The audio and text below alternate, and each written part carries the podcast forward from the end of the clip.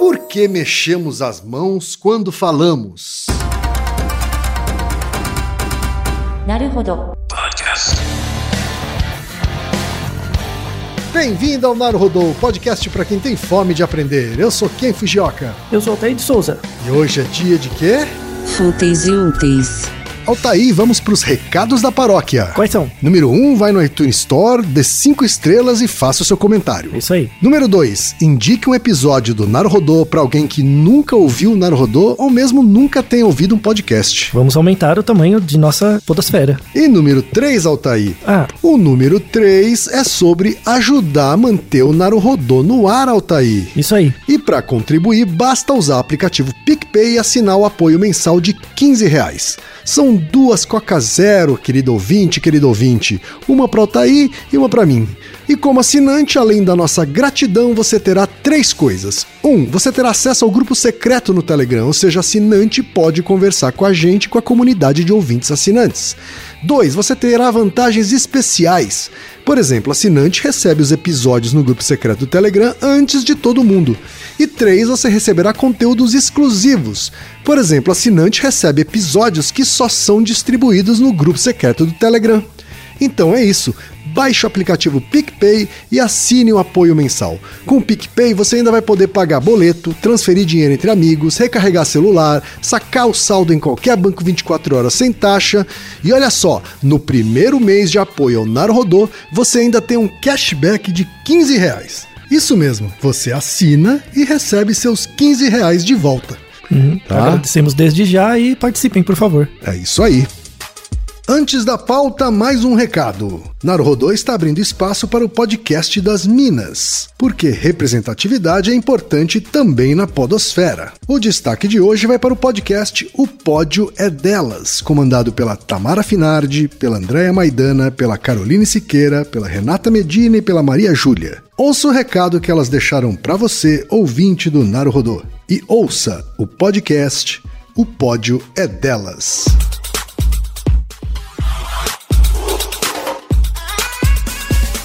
Pódio é Delas é o seu podcast onde o lugar mais alto do pódio é das mulheres. Porque é no lugar mais alto que queremos fazer ecoar a voz de toda a mulherada, em um programa esportivo apresentado apenas por mulheres e sobre mulheres no esporte. Eu sou a Andréia Maidana. Eu sou a Renata Medina. Eu sou a Tamara Finardi e completam o nosso time a Maria Júlia Correia e a Carol Siqueira.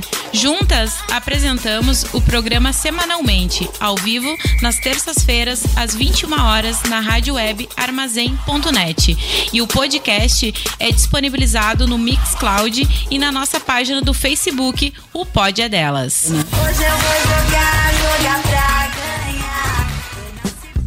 E chegamos ao momento Alura, querido ouvinte, querido ouvinte. Eu sei que nessa época de isolamento social a gente é bombardeado o tempo todo com lives, webinars, cursos, e embora o senso comum tente nos convencer de que estamos em home office, a verdade é que estamos sendo forçados a ficar em casa e tentando trabalhar em meio a uma pandemia. Então, meu recado é: antes de mais nada, vá com calma e cuide de sua saúde mental.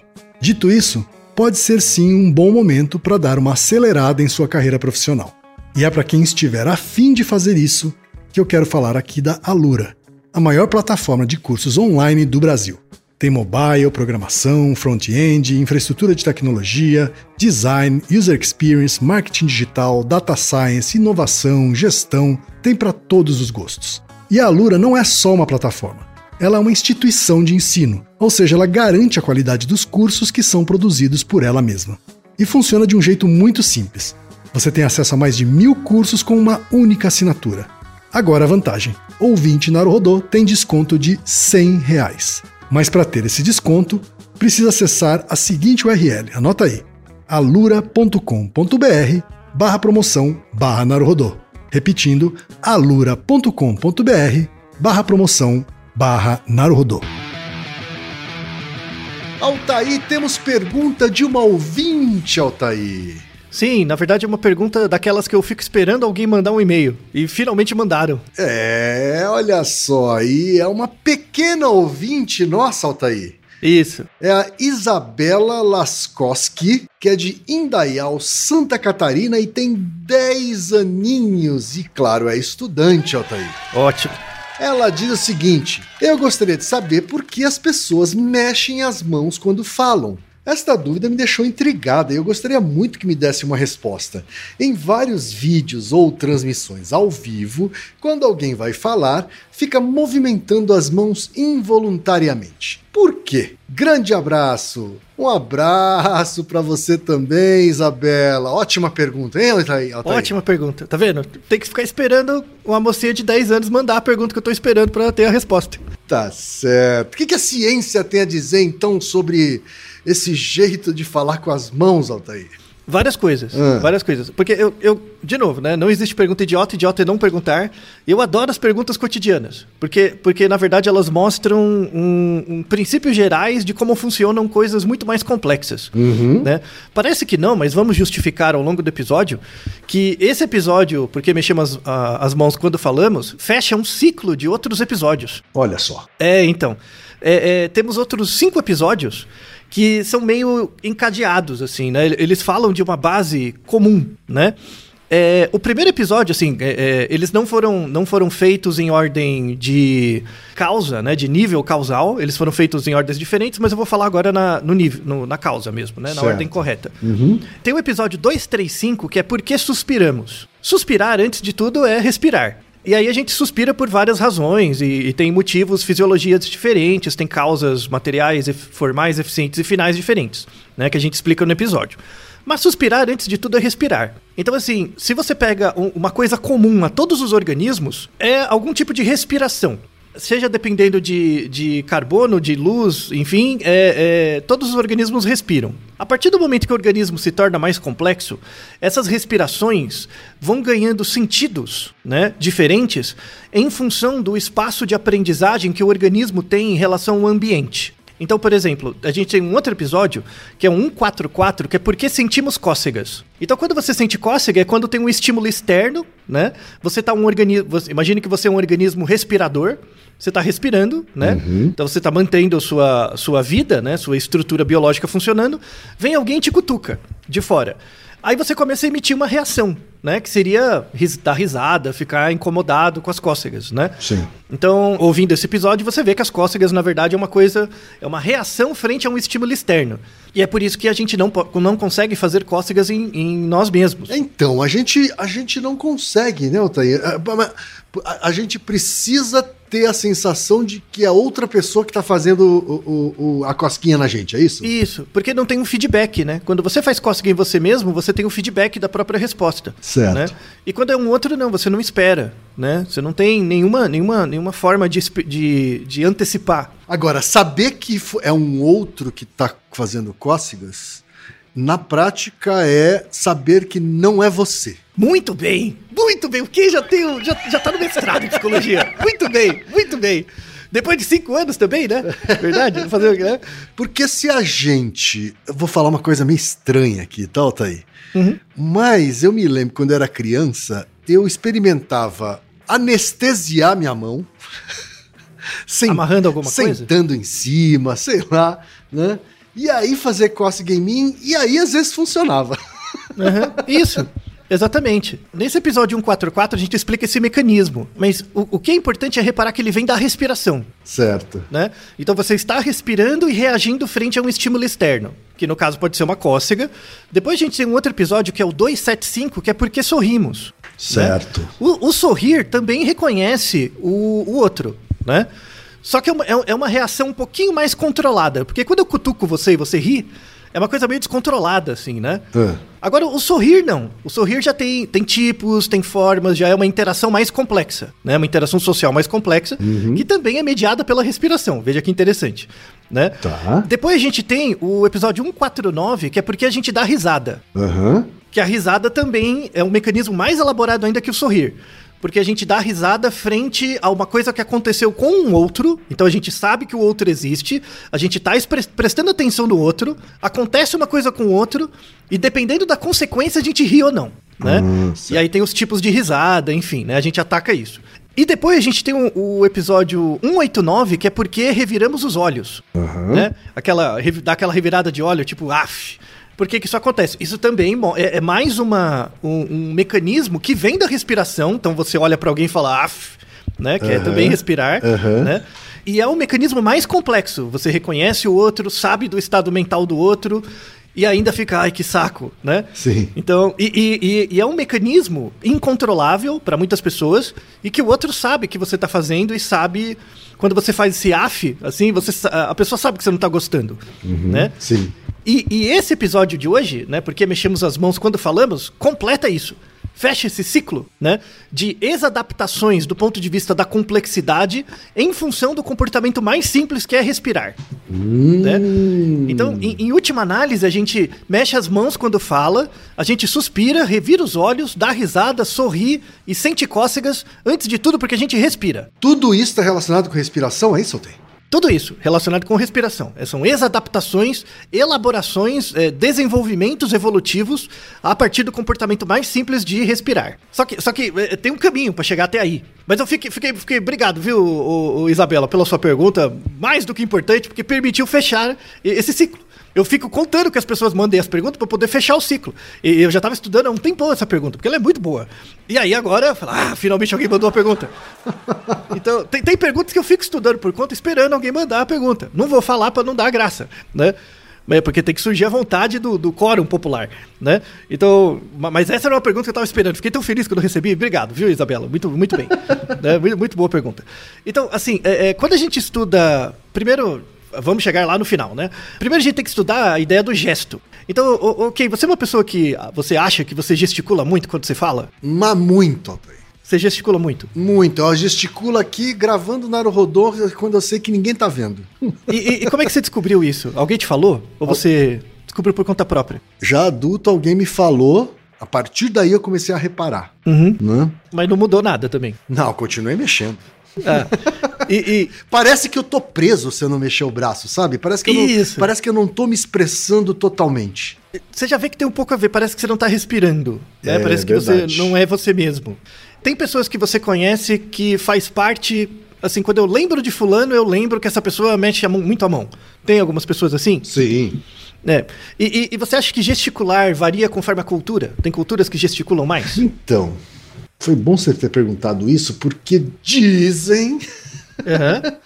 que falar com as mãos é uma característica de povos mais extrovertidos, assim, né? Latinos, os italianos, né? Falam que os italianos falam com as mãos.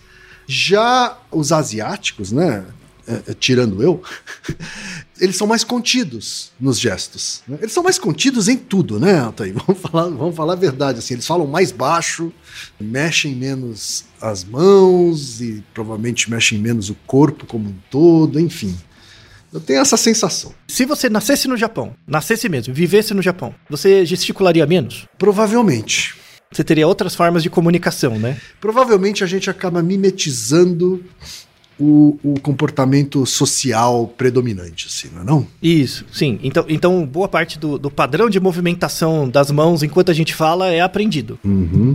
Imagino, que- é, imagino que sim. E, e você acha que é, outros bichos apontam? Outros bichos. Mexe as- apontar não, mas mexer as mãos quando fala. Rapaz. Primeiro você tem que ver se o bicho fala. né? É, exatamente. Mas tô lembrando aqui, por exemplo, de chimpanzés. Aham. E eu acho que eles mexem sim. Hum. Eu acho que eles mexem. Então, é, falaremos sobre todas essas questões, Aham. tá? que são todas muito importantes. Então, assim, nós não somos o único organismo que usa as mãos para comunicar coisas. Aham. Mas aí a gente tem que atracar as causas, né? Então, é- é- é- esse episódio é mais um- uma utilização de quatro causas é, SA. Vamos fazer, usar as quatro causas aqui para explicar esse fenômeno prevalente. Aliás, quem não viu, por favor, não perca o vídeo do Nerdologia em que Altair fala sobre as quatro causas de Aristóteles com apoio visual, né, Altair? Isso, isso. Ficou um jeito mais fácil de entender. Agradeço ao time do Nerdologia. Foi um ótimo vídeo. Vou deixar na descrição. Vá lá no YouTube e procura por Nerdologia Quatro Causas. Isso, aí você vai achar. Então vamos lá. Uma coisa importante é assim, os gestos fazem parte da linguagem, tá? Então não dá pra co- falar sobre linguagem sem falar sobre os gestos. Isso é uma coisa importante, tá? Então as pessoas pensam quando, assim, do senso comum, né, você pensa em linguagem, linguagem, você pensa na fala e na escrita, né? Certo. Mas tem uma parte integrante da linguagem que é os gestos, né? Os movimentos que acompanham o falante, tá? Perfeito. Então, a, a- linguagem não é só o estudo das palavras, mas também dos sons e dos gestos. Certo. Né? Isso é chamado paralinguagem, né? São coisas paralinguísticas que estão juntos da linguagem, da fala. E o estudo dos gestos não é o estudo da postura, é o estudo dos gestos que acontecem numa temporalidade similar ao conteúdo ou ritmo da fala. Devagar, devagar. É, então, então assim, eu tô falando com você e ao mesmo tempo que eu tô falando, eu tô mexendo a mão. Sim. Esse é o tipo de gesto que é estudado como linguagem. Ah, tá. Se eu tô falando com você e tô coçando a cabeça, isso não é a linguagem, não faz parte, Tá bom. tá? O primeiro desafio é separar que tipos de movimento são relacionados com o que o falante está falando Ah, e que tipo de movimento são movimentos distratores, que a pessoa tá amarrando o sapato, tá fazendo outra coisa. Embora às vezes a gente coce a cabeça justamente porque tá falando que tá em dúvida, tá difícil, certo? É, exatamente. Tem isso também, então tem que separar também, né? O sentido de cada um, né? Certo. E aí você tem uma, uma área da, da linguística, né? Que é a análise dos gestos, né? E aí você tem cinco tipos de gesto, né? Que são categorizados. Vamos deixar referências, mas é, é legal para categorizar mesmo, né? O primeiro gesto é chamado icônico. Um gesto icônico é quando você faz um movimento para imitar um objeto. Então, por exemplo, ah, qual que é o tamanho da caixa? Aí você coloca as mãos assim, ah, é desse tamanho, sabe? Certo. Coloca uma mão de um lado e um do outro para simular o tamanho. Isso é um gesto icônico. Ou, por exemplo, ah, é, a forma do corpo de alguém é como se fosse um violão. Aí você faz a forma do violão com a mão. Isso. Né? Isso é um gesto icônico. Então, ou por exemplo, quando você fala, ah, a superfície é reta, e aí você faz uma linha horizontal com a mão, né? É um gesto icônico. O outro é o gesto metafórico. Por exemplo, quando eu estou explicando uma coisa abstrata e eu mexo a mão, né? Essa tentativa, eu estou explicando, sei lá, um- uma equação matemática, né? E ao mesmo tempo, por que, que eu mexo a mão para explicar uma equação matemática, né? É uma tentativa de eu tentar aumentar o seu entendimento, né? Então quando eu falo, por exemplo, ah, 2 mais 2, eu faço o sinal de mais com a mão, com o dedo, né? É uma forma de criar uma, um sinal a mais, é uma forma de criar uma redundância. Isso, uma redundância. Porque agora você fez eu me lembrar de uma coisa que tem a ver com comunicação, né? Com a, a, a- disciplina de comunicação, com a publicidade, que é, às vezes, a gente recorrer à redundância entre o áudio e o vídeo para aumentar a possibilidade de absorção daquela mensagem, né? De apreensão daquela mensagem. Essa é a dificuldade do podcast, por exemplo, A né? gente só tem um, né? A gente só tem um estímulo, exatamente. É, se pudesse fazer gestos no podcast, aí talvez. Aí é a importância do Reginaldo. O Reginaldo ajuda muito. É verdade. Nessa parte, né? Uhum. O Reginaldo é- é- são os estímulos metafóricos né, que aparecem, né? Ai, Reginaldo, você é tão bom pra mim. Por exemplo, quando eu falo uma coisa abstrata relacionada a tempo, eu falo, ah, isso aconteceu antes, né? E quando eu falo antes, eu ponho a, eu ponho a mão para trás, sabe? Eu aponto as minhas costas, né? Por que, que é, atrás, é, é, antes está nas suas costas e, e depois está para frente? É uma metáfora, né? Para criar uma redundância. Então, isso é um outro tipo de gesto. O terceiro gesto é chamado gesto deítico. O gesto deítico é o mais comum, é, é que vários organismos têm, inclusive a gente, que é o gesto de apontar. Apontar Certo. coisas, tipo, ah, olha ali, ou ali, ali e tal. Isso é o apontar, né? É o deítico. O 4 é o pragmático. O gesto pragmático, ele é muito relacionado com aquilo que você está fazendo. Então, por exemplo, é, eu estou no ônibus e entra uma, uma pessoa no ônibus e eu quero dar o meu lugar. Aí eu levanto e, e aponto, né? Sim. É diferente do deítico, mas eu, eu, eu não aponto com o dedo fechado. Eu aponto com a mão aberta. Sim. Sabe, ah, por favor, né? E você dá, mostra o lugar onde você vai. Isso. Quer que a pessoa sente, né? É o meme, Altair, do Kabilame. Já viu? Não, é, é um, é um rapaz negro italiano que usa exatamente o gesto das mãos apontando assim. Ah, já sei quem é. Porque ele- ele- isso, ele sempre mostra algum vídeo em que a pessoa está fazendo uma coisa muito complicada. E aí ele mostra que dá para fazer de um jeito muito mais simples e termina sempre o vídeo com as mãos assim espalmadas. né? Isso, e- esse é o gesto pragmático. Tá É. certo.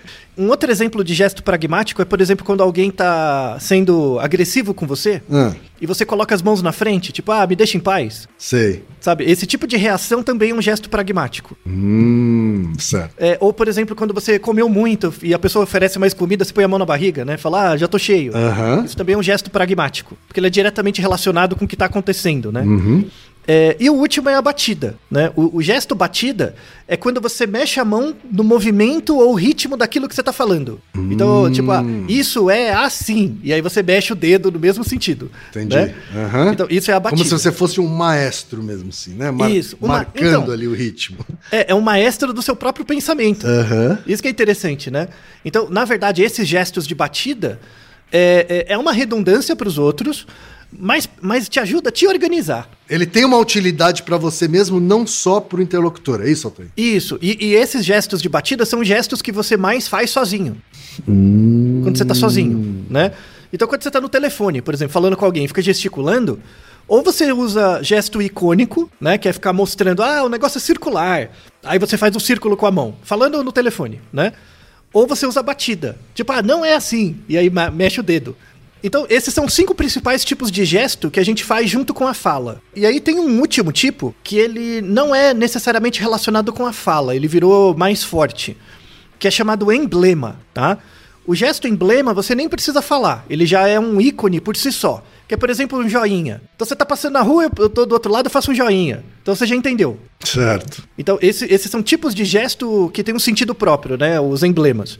Ou eu mostro o dedo do meio pra você, né? É um, é um emblema, né? Não precisa falar nada. Só que assim, por exemplo, quando você faz um joinha pra alguém, pode ser legal, mas quando você inverte a mão e aponta pra você mesmo, pode ser que você tá pedindo carona. Quando você aponta pra fora, você tá pedindo carona. Quando você aponta, para dentro, você tá falando alguma coisa de você mesmo.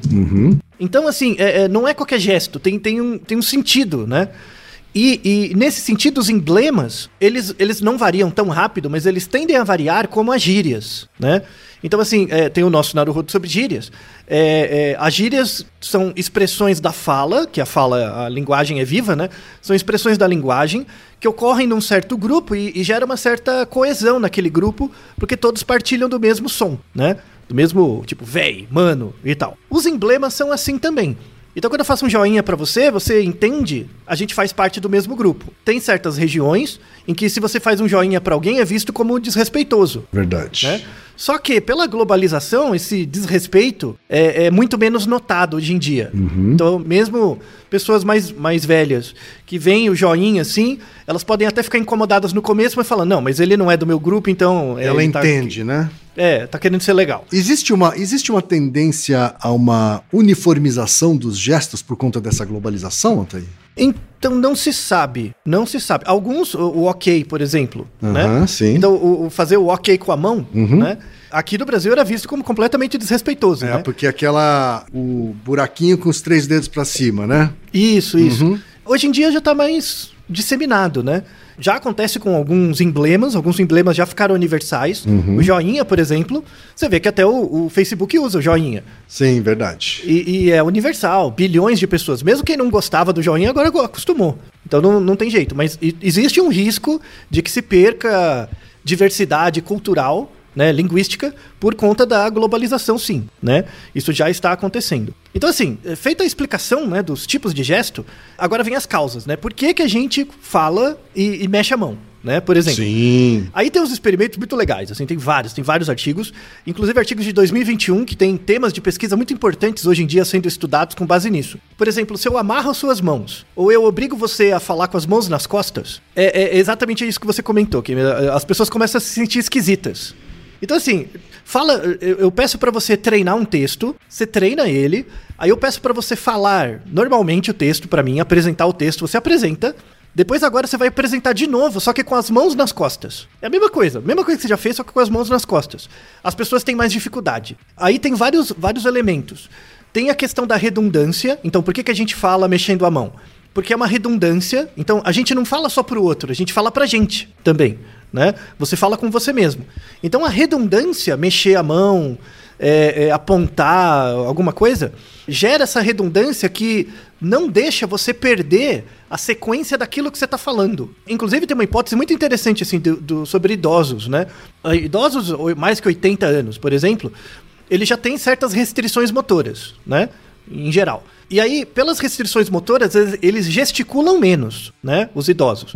E aí, existe uma hipótese de que a, a- a memória deles acaba. A memória e a fluência verbal deles é afetada porque eles não têm tanta habilidade motora para gesticular tanto quanto eles gesticulavam antes. Então é interessante, né? Porque parece que a memória não, é, não tá só dentro, mas também é fora.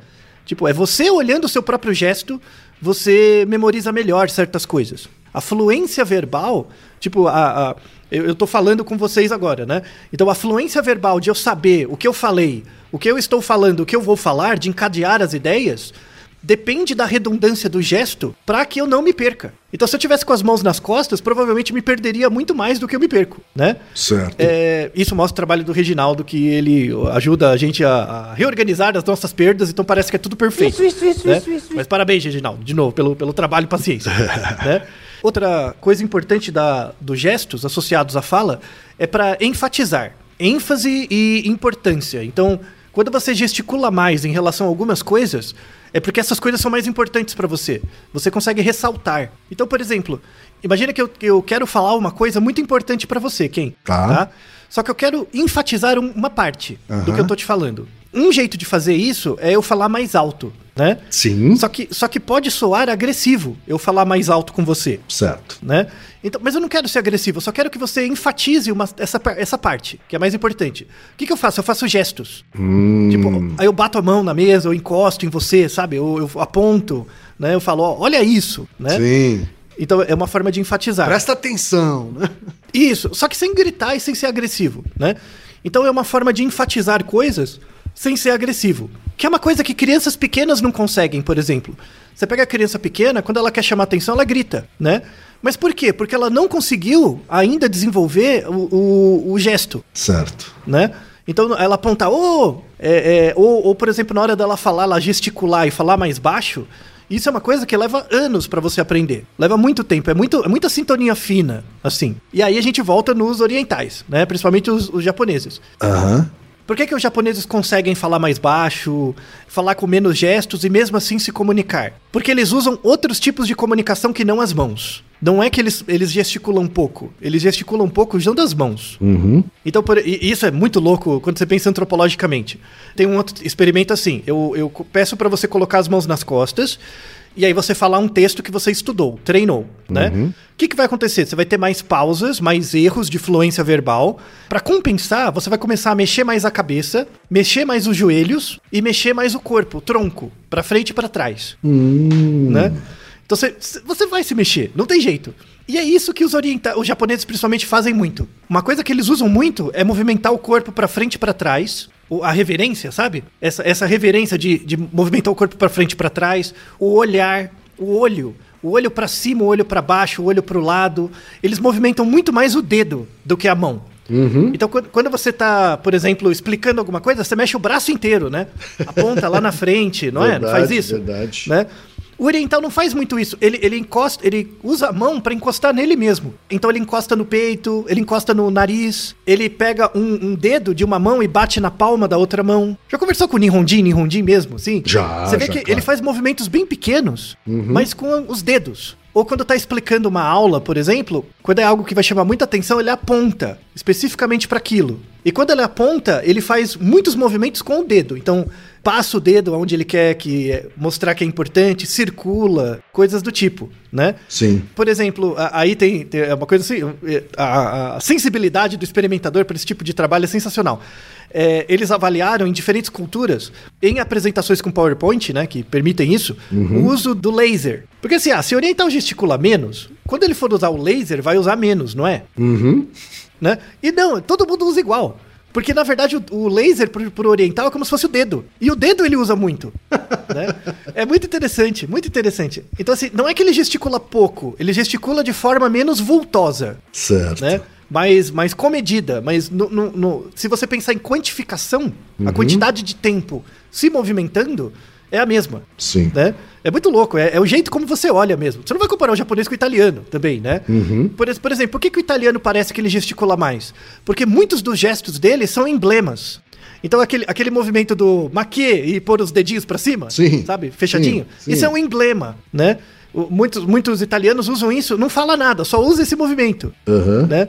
Os italianos, por exemplo, a região tem muitos emblemas, tem muitos é, movimentos de mão que não precisa da linguagem, o próprio movimento já diz alguma coisa.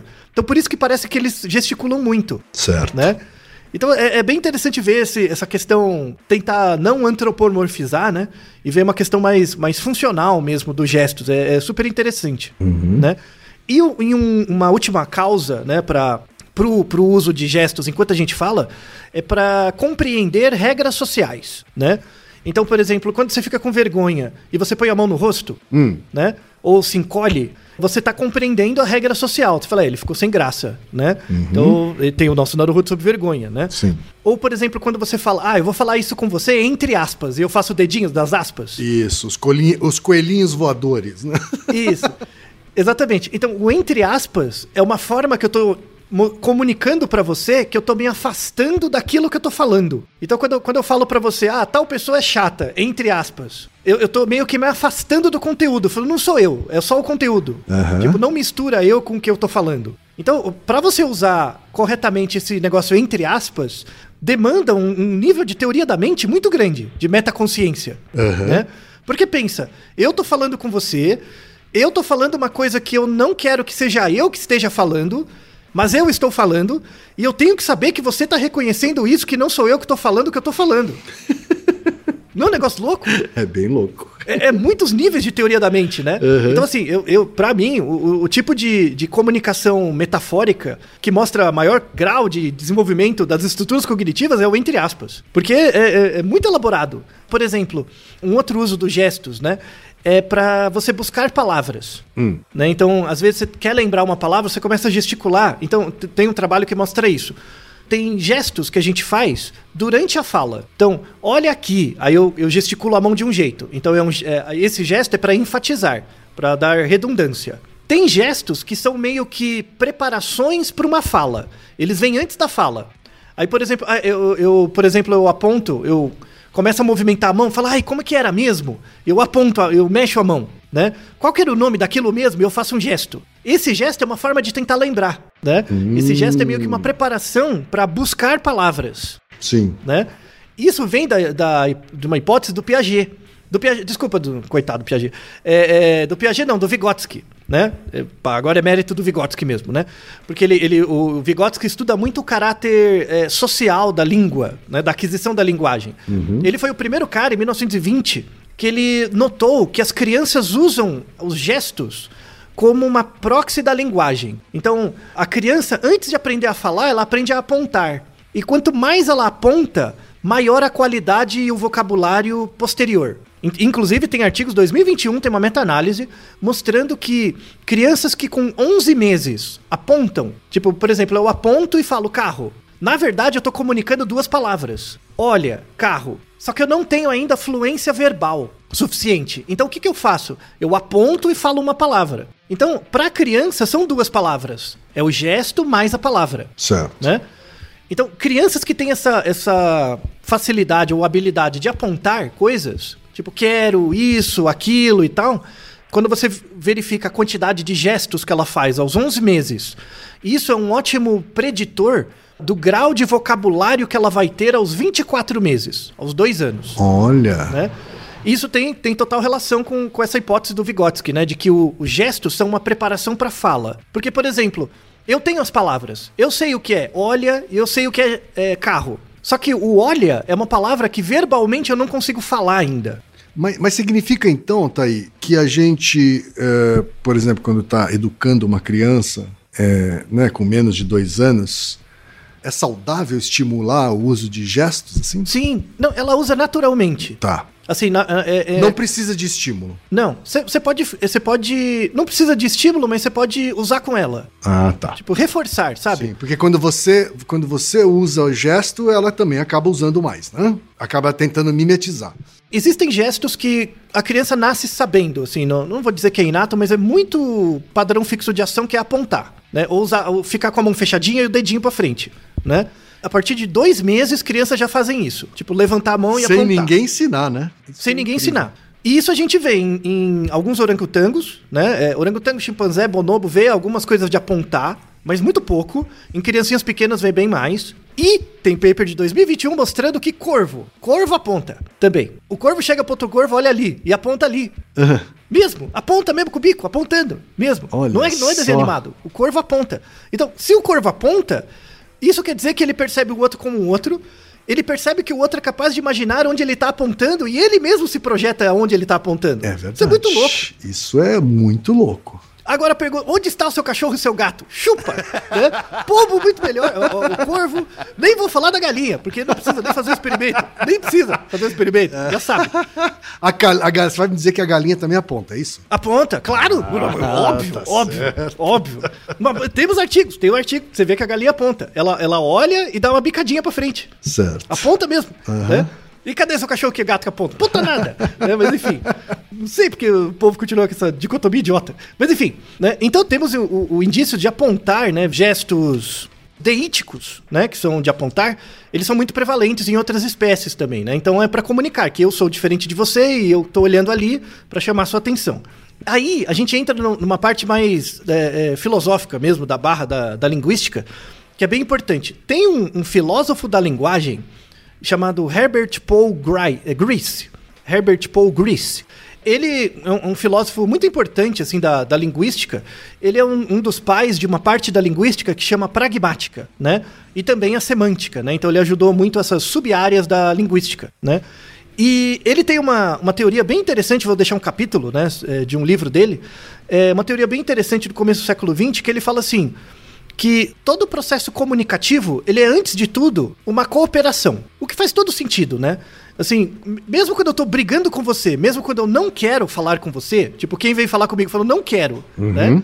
Eu estou cooperando com você, comunicando que eu não quero falar com você. Tudo bem? Então, tem que ter uma cooperação. Quando eu falo não quero, você coopera comigo entendendo aquilo que eu tô falando, mesmo que você aceite ou não. Entende? Sim. Então, assim, toda comunicação tem um emissor e um receptor e tem que ter uma cooperação. Quando eu falo cooperação, não é porque os dois são amigos, é porque tem um entendimento. Mesmo que o outro não queira, tem um entendimento Sim. né?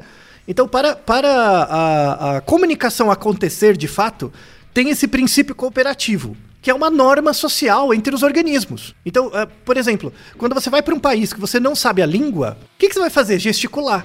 Igual uma criança pequena. Uhum. Verdade, né? verdade. Quando a criança pequena não sabe falar, o que, que ela faz? Gesticula, é claro que ela tem, porque ela já tem a linguagem. Uhum. Sim. Né? Ela só não tem a causa formal da fala ainda, né? Você não tem a causa formal da construção da língua, né? Uhum. Mas você gesticula, dá um jeito. Outros bichos também fazem, é, de forma limitada, mas fazem. Ou seja, isso mostra um princípio cooperativo, né? Existe um interesse entre o, o falante e o receptor, mesmo que eles não queiram, existe o interesse de cooperar para que a comunicação aconteça.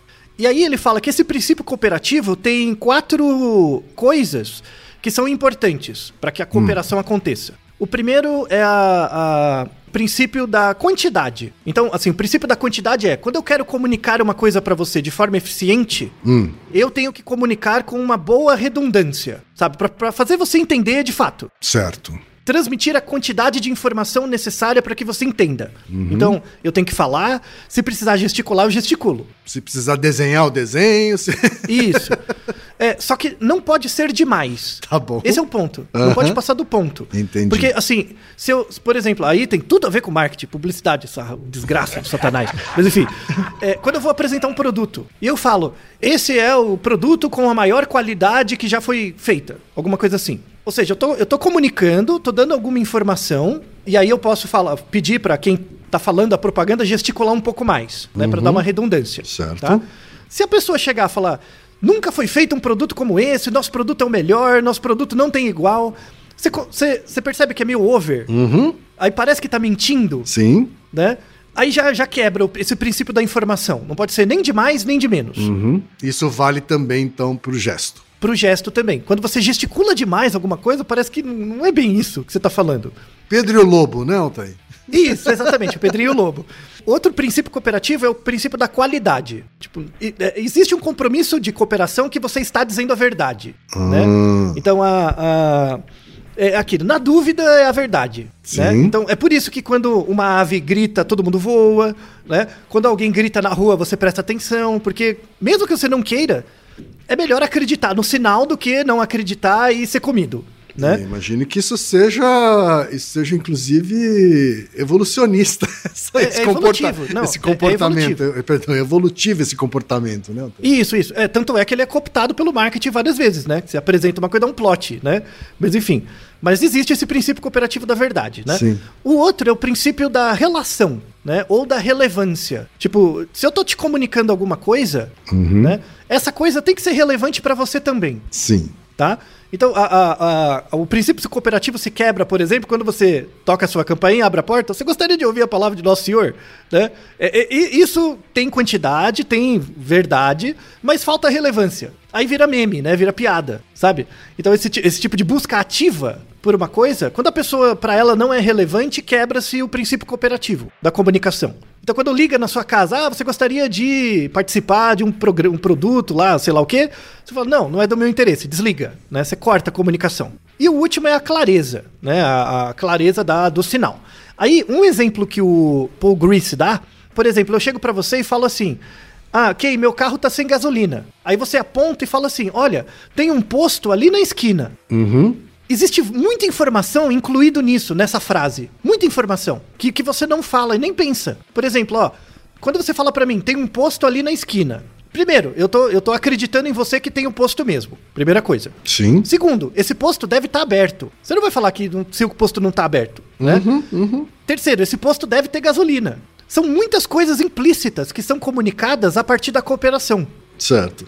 Por isso que, por exemplo, e o Herbert Paul Grace faz isso muito bem, ele distingue a linguagem natural da linguagem lógica. A linguagem natural é essa linguagem. Você falou, ali na esquina tem um posto.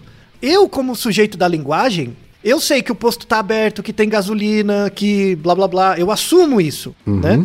Se eu transformar isso num código de computador e falar, o posto. Existe um posto na esquina. O computador vai perguntar, mas ele tá aberto? Mas tem gasolina? Né? Mas, mas serve pro meu carro? Sim. Sabe? Ou seja, tem várias perguntas implícitas que pro computador, que é um outro tipo de agente, ele não entende, sabe? É por isso que a gente tem dificuldade, por exemplo, para programar. Porque a, a programação, que é a linguagem lógica, não tem todos os requisitos necessários da linguagem natural, que assume que várias coisas são dadas já. Certo. Né? Por quê? Porque o tipo de agente que comunica não é o mesmo que o receptor. Quando eu falo com o computador, o computador é um outro agente, é um outro ente, diferente de mim Sim. né? Por isso que, por exemplo, você subordina o animal, o, o gato, o cachorro, a uma vida que ele não merece viver porque você acha que ele é como você. Entendi. Então, na verdade, você acha que ele é um ente que entende tudo aquilo que você entende. Uhum. E não é verdade. A linguagem natural dele é de outra ordem, é de outro nível. né? Certo. Isso é uma coisa sublime do Paul Grease, assim, genial, né? É, é, e aí ele fala que, assim, quando a, a- o princípio cooperativo se quebra, né? Sim. É, tem um problema. Ele, ele dá um nome disso, ele chama de implicatura. Implicatura. Hum. Implicatura. Implicatura é, é- é alguma coisa que o falante sugere como um enunciado, mesmo que seja algo não expresso literalmente. Então, por exemplo, eu quero comunicar uma coisa pra você. Sabe quando eu tô falando com você uma coisa e eu dou uma piscadinha? Sim. Tipo, aí você entende, né? Não é verdade. Tipo, disfarça, sabe? Essa piscadinha é uma implicatura. Ou seja, eu estou dizendo algo que informa, que você assume como sendo verdade, que tem relevância e clareza, só que quando eu dou essa piscadinha, isso inverte o sentido. Verdade. Ou seja, é uma implicatura. Eu quebro o princípio cooperativo. Automaticamente. né? Automaticamente. Esse, esse é, um, esse é um, um gesto. Essa piscadinha é um gesto universal, Thay? A, a piscadinha, sim. É, é- é que não é uma piscadinha, né? É. Na verdade, qualquer movimento de olho. Qualquer movimento de olho. Certo. É, é, às vezes você não precisa nem piscar, né? Só de você. É, é, é o jeito de olhar, sabe? Sim, O sim. Jeito, ou a sobrancelha, né? Tem isso, isso a gente fala um pouco no porque reviramos os olhos, Uhum. né? Que o fato da gente só eh, ter um branco do olho muito grande, f- a gente consegue transmitir muitas implicaturas. Então eu falo uma coisa e meu olho diz outra. Quem faz isso muito bem? Os orientais. Aham. Ah, ninguém movimenta. Os orientais são os italianos do olho. Eles mexem muito o olho. Muito. Isso você só vê com o tempo, só com a prática. Você vê assim. O que faz você observa, sentido, né? Porque é um gesto bem silencioso, né? E, e que, e que preserva o grupo. Aham. Né? É, é bem coletivista, assim, nesse sentido, né? Então, qu- quando, quando você começa a entender da, da, da lógica ori- oriental, principalmente a nipônica, assim, é quando você percebe o olho e o silêncio. Silêncio diz muita coisa. também. Verdade. Silêncio fala muito. Né? Então, assim, a, a- a teoria do Paul Grease é, é fundamental para entender essa pragmática dos gestos né, e, da, e da linguagem. E aí é, é legal separar essa coisa da linguagem natural e do formalismo lógico. A linguagem natural, ela, você fala coisas e o outro entende essas coisas e entende muitos requisitos para elas. Então, de novo, eu reforço o exemplo do posto, né? Fala, olha, tem um posto na esquina de gasolina. Você já assume que o posto está aberto, que tem gasolina, que serve para o seu carro e tudo, e tudo mais. O outro não precisa falar isso, né? É, é, e isso é algo que demora anos de desenvolvimento neural e prática cultural para você treinar. Não é trivial, né? Sim. Eu, eu- eu- eu acho engraçado aquelas pessoas que falam assim: ai, eu não entendo, eu falei de um jeito tão claro e os outros não me entendem. É claro, porque às vezes as pessoas falam uma coisa que pra elas é óbvia, mas que tem tantas implicações pra você chegar ali que a pessoa não reconhece o outro como sendo alguém capaz de entender. Então acha que o outro age de má vontade. Né? E não é, às vezes é um negócio difícil mesmo, sabe? Às vezes, às vezes eu falo com você com, com uma coisa que exige tanto da sua teoria da mente que você não entende, né? Ou você é de uma outra cultura. Eu, eu não sei, isso é muito louco. É um negócio sensacional, assim. Genial mesmo. E aí, o, o- o- chegando nos artigos de 2021, né, pra, pra fechar, existe um termo. Vou recomendar antes disso um livro, né, que é do Michel Tomazello, de 2000 e 2019, que chama Becoming a Human, né, se transformando em humano. Esse livro tem um capítulo inteiro sobre gestos, tá? Como gestos ajudam a gente a se tornar humano. No sentido de ser aquele que entende os outros para além da fala, né, que adquire linguagem natural. Então, uma das coisas que nos torna humanos não é ter linguagem, é ter a linguagem natural. Tipo, eu consigo fazer um computador que fala, e ele fala bem, né? Uhum, com, sim. Com, com prosódia, com, sem sotaque, ele fala... Hoje em dia a gente consegue fazer um computador muito bem. Mas qual é a enorme dificuldade? É conseguir fazer um computador que tenha linguagem natural. Que ele consiga falar uma coisa, você entender o enunciado, os enunciados que estão para além daquilo que foi falado, e o computador entender que você entendeu né, com base na resposta. Então, por exemplo, uma coisa super simples. Ok, meu, meu carro tá sem gasolina. Você responde pra mim, ah, mas tem um posto ali na esquina. Falou, tá bom, obrigado. Aham. Tem muita coisa aí dentro, muita coisa. Tipo, como que a comunicação levou 5 segundos e cadê os passos? Isso os computadores, infelizmente, não conseguem. E eu tenho muita dificuldade que eles vão conseguir com a mesma acurácia que a gente. tá? Certo. É, e com a mesma eficiência, porque a gente usa o nosso cérebro que é movido por uma bateria de 12 volts. Né? Uhum. Para um computador ser capaz de fazer isso, você precisa de terabytes de dados. Você precisa de uma baita, é, é, uma baita fonte Haja energia, né? haja energia, então não compensa, tá? Dá muito trabalho. Então esse livro altamente recomendado, Becoming a Human, né, do Michel Tomazello. E aí ele ah, ah, tem um artigo de 2021 que fala disso, né? Da importância do olho e do olhar, né? Então o olho e o olhar é a mesma coisa que o, a fala e o gesto, Certo. né? Então, o, o, o olho e o olhar são coisas diferentes, né? O olho é a causa material, o olhar é a causa eficiente, né? Que é pra onde você olha, por que você olha, como você olha, Sim. né?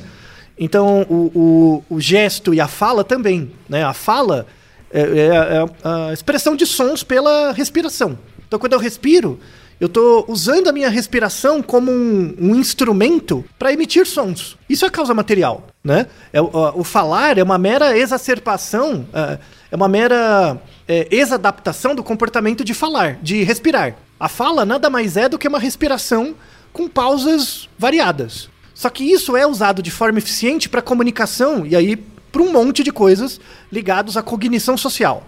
Né? Esse artigo de 2021 é muito legal.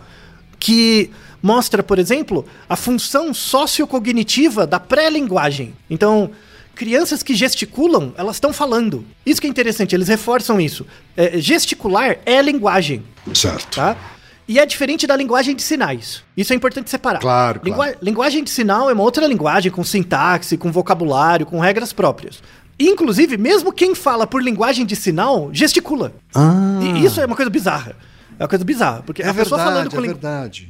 É, a pessoa com linguagem de sinal, né, falando a- as palavras, mas ela gesticula com a cabeça, gesticula com outras coisas. Com- isso com- faz parte da Com a ênfase. expressão facial, não, Thaí? Muitas Isso, vezes. isso é a redundância. Aham. Né? Isso é a redundância. Verdade. Do mesmo jeito que você movimenta a mão, a pessoa faz expressões com o rosto, né? Isso. Uhum. Para dar redundância, né? Então, assim, a- a- essa função sociocognitiva da pré-linguagem, do gesto, é algo que aumenta muito a- o desenvolvimento de habilidades ligadas a vocabulário e fluência verbal na vida adulta, né? Então, é, e é uma parte, uma parte integrante de você fazer parte de uma comunidade. É você entender os gestos dessa comunidade. E aí, a gente tem, tem para encerrar, tem um artigo final muito legal, 2021, acabou de sair, né? O artigo, mostrando o efeito do uso de máscaras na comunicação da linguagem em crianças pequenas. Por, por que será o uso de máscaras, não é verdade? É, por que Né? será? É, então. O artigo é muito legal. Assim, é- é- é, eram três grupos de crianças. Eles colocavam uma tela de computador que tinha uma, uma pessoa falando, né, uma palavra.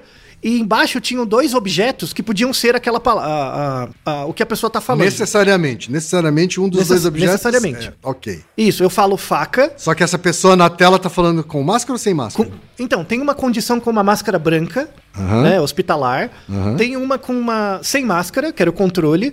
E tem uma outra com face shield. Certo. Sabe? É um, Sim, um aquele plástico, né? transparente, né? Aquele transparente na frente. Sem né? máscara. Aí é só face shield. Só o face shield. Certo. É. E, e aí eles mostraram para crianças de, de 1 a 4 anos, né? E viram se a criança, quanto a taxa de acerto, né? Quanto que ela acertava em relação ao controle, ao controle, né? Que ela acerta mais, né? O interessante, olha, olha que interessante, as crianças ac- acertavam mais, né? Assim, tanto usando máscara quanto usando o face shield, você acertava menos que o controle, que era sem máscara, óbvio, né? Mas, significativamente, as crianças acertavam mais quando a pessoa usava máscara do que o face shield. Elas erravam, eh, erravam mais no face shield. Muito interessante, né? Por quê? E aí eles foram ver, né? A criança presta mais atenção quando a pessoa está usando a máscara que cobre o rosto. Né? Então, num outro que parece que tá apa- aparecendo o rosto um pouco, né? A pessoa, a criança é um pouquinho mais desleixada, aí ela erra mais, né? Aí, existe, aí existe uma discussão muito boa desse artigo que fala assim: usar a máscara parece que não atrapalha a capacidade de entendimento das palavras, né? Mas qual, a- a- mas a- o que eles propõem é que como a criança vai ter que prestar mais atenção, as aulas têm que ser mais curtas, um pouquinho, porque elas vão cansar mais rápido. São mais cansativas, é. É. E você tem que aumentar incessantemente a quantidade de gestos. Ah. Gesticular junto, pra ter redundância. Né? Então, quando eu falo faca, eu faço o desenho da faca com a mão. Né? E estimular a criança a fazer o gesto também, porque isso vai reter a linguagem e a capacidade de associar o gesto com o movimento da boca. Muito Olha legal, né? Só. Muito legal. Então, isso deve valer também, Altair? Você acha que isso deve valer também para videoconferências entre adultos, Altair? Sim, eu acho que sim. Assim, não tem artigo sobre, né? Que é bem Hum. Aham. recente. Mas é uma, faz sentido. É uma, uma inferência plausível, né, Altair? Sim, acho que sim. Acho que sim. Não, não custa tentar. Aham. Né? Porque a questão do cansaço é igual. A, questão Sim. do cansaço é parecida, né? Isso. Aham. Então, quando você vê uma pessoa falando usando o corpo todo, Uhum. aquela redundância te dá conforto cognitivo de entender o que está acontecendo. É, pois Você é. fica mais tranquilo, né? E é engraçado, né? Porque na videoconferência a gente, a gente acaba restringindo a câmera, né? O enquadramento ao rosto. É, só tem o rosto. E aí a gente perde todo o resto da expressão corporal. Isso. E quando você vê assim, lives, ou mesmo até palestras em eventos mais bem organizados, aí o enquadramento da câmera é no corpo Uhum. inteiro. Isso, ajuda mais. Né? Pelo menos no tronco, né? A parte sim. superior. Interessantíssimo. A redundância ajuda a gente a dar conforto cognitivo. Uhum. Porque no fundo você quer entender, né? Tem o princípio cooperativo, você quer entender. Quanto mais canais, mais redundância você tem, mais tranquilidade você tem de perceber, não, eu, eu tô entendendo o que tá acontecendo. Verdade. Né? É, é, aula online, coisas do tipo, diminuem a sua, sua- au- aumentam a capacidade de atenção, você presta mais atenção, só que você não consegue sustentar por muito tempo. Uhum. Daí você tem a sensação de que você aprendeu menos. Mas não necessariamente, mas você tem a sensação de que você não reteve tanto quanto poderia ter retido. Porque não teve essa redundância. Você sente falta da redundância. né? Verdade. Então uma dica é, para quem dá aula online, gesticule mais. A gente em publicidade, até a gente é, procura pecar pela redundância sempre que possível, especialmente porque a gente está falando de um público cada vez menos atento né, Sim, a, a- a um meio só, né? E também quando a gente tem algum tipo de limitação educacional, né? isso, claro. É, e, portanto, isso acaba também afetando a apreensão da mensagem, né? Então, Com certeza. Todo, todo mundo já reparou que, por exemplo, em, em- em comerciais de varejo, né, você mostra o preço e fala o preço. Isso, e aponta, né? Né? Exato, né? E o, o preço ainda fica em, em vermelho e, e, Hum. e piscando, se for o caso, assim, né? Todas Isso. essas redundâncias aí para aumentar a apreensão da mensagem. Né? É, Então, é, quando- conforme você vai aprendendo mais, você vai adquirindo mais linguagem formal na escola mesmo, né? Hum, sim. Os seus gestos vão ficando mais comedidos e vai aumentando a quantidade de gestos metafóricos, né? Perfeito. Você vai usando o gesto como algo para te organizar muito menos do que para comunicar, porque você já tem mais linguagem elaborada, né? Então, é, isso discrimina, por exemplo, quando você vem de uma origem muito humilde e aí vai para a universidade e volta, as pessoas te reconhecem diferente, por quê? Porque você gesticula diferente. Uhum. Você gesticula menos, você usa palavras difíceis Sim. né? E daí você se sente desadaptado, né? Então é, é, é muito interessante ver essa questão. Você volta como alguém diferente porque você gesticula diferente e os outros já reconhecem que você já não faz parte do grupo. Aham. Então, o recado aqui, né, Altair, é se você quer ser compreendido na sua comunicação, use os gestos, né, Altair? Use os gestos, isso. E a nossa aluna Isabela aqui, nossa estudante Isabela, Sim. sinto por ela sofrer com as aulas online por hora, Aham. né? Mas peça para os professores gesticularem mais que ela vai ficar menos cansada durante as aulas. É isso aí, Altair. E Naru rodou, ilustríssimo 20. E você já sabe, aqui no Naru Rodô, quem faz a pauta é você. Você tem alguma pergunta pra gente ou quer comentar algum episódio? Escreva pra nós. podcast@naruhodô.com.br Repetindo, podcast@naruhodô.com.br e lembre-se, mande nome completo, idade, profissão e a cidade de onde você está falando. É isso aí. なるほど Podcast é apresentado por b9.com.br.